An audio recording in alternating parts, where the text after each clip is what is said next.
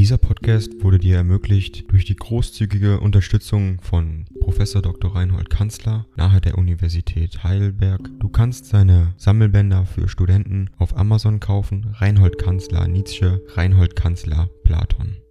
Danke fürs Zuhören.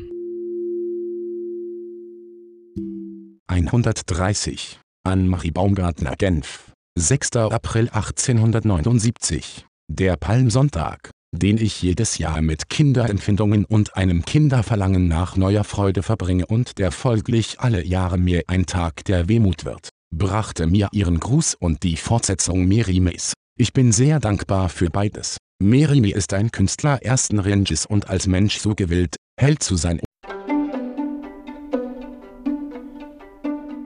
Ding dong. AI kostet Geld. Wenn du diese Briefe ohne Werbung und ohne Unterbrechung hören willst, dann kauf sie dir doch unterm Link in der Beschreibung. Das Ganze ist moralinfrei und verpackt in mehreren Audiobook-Formaten nur für deinen Genuss. Danke für dein Verständnis und viel Spaß mit den Briefen.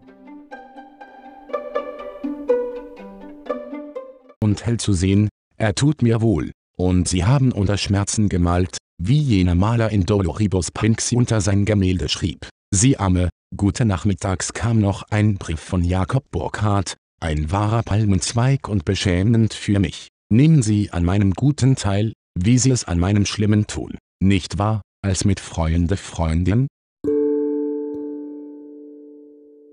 Dieser Podcast wurde dir ermöglicht durch die großzügige Unterstützung von Prof. Dr. Reinhold Kanzler nahe der Universität Heidelberg. Du kannst seine Sammelbänder für Studenten auf Amazon kaufen. Reinhold Kanzler Nietzsche, Reinhold Kanzler Platon. Danke fürs Zuhören.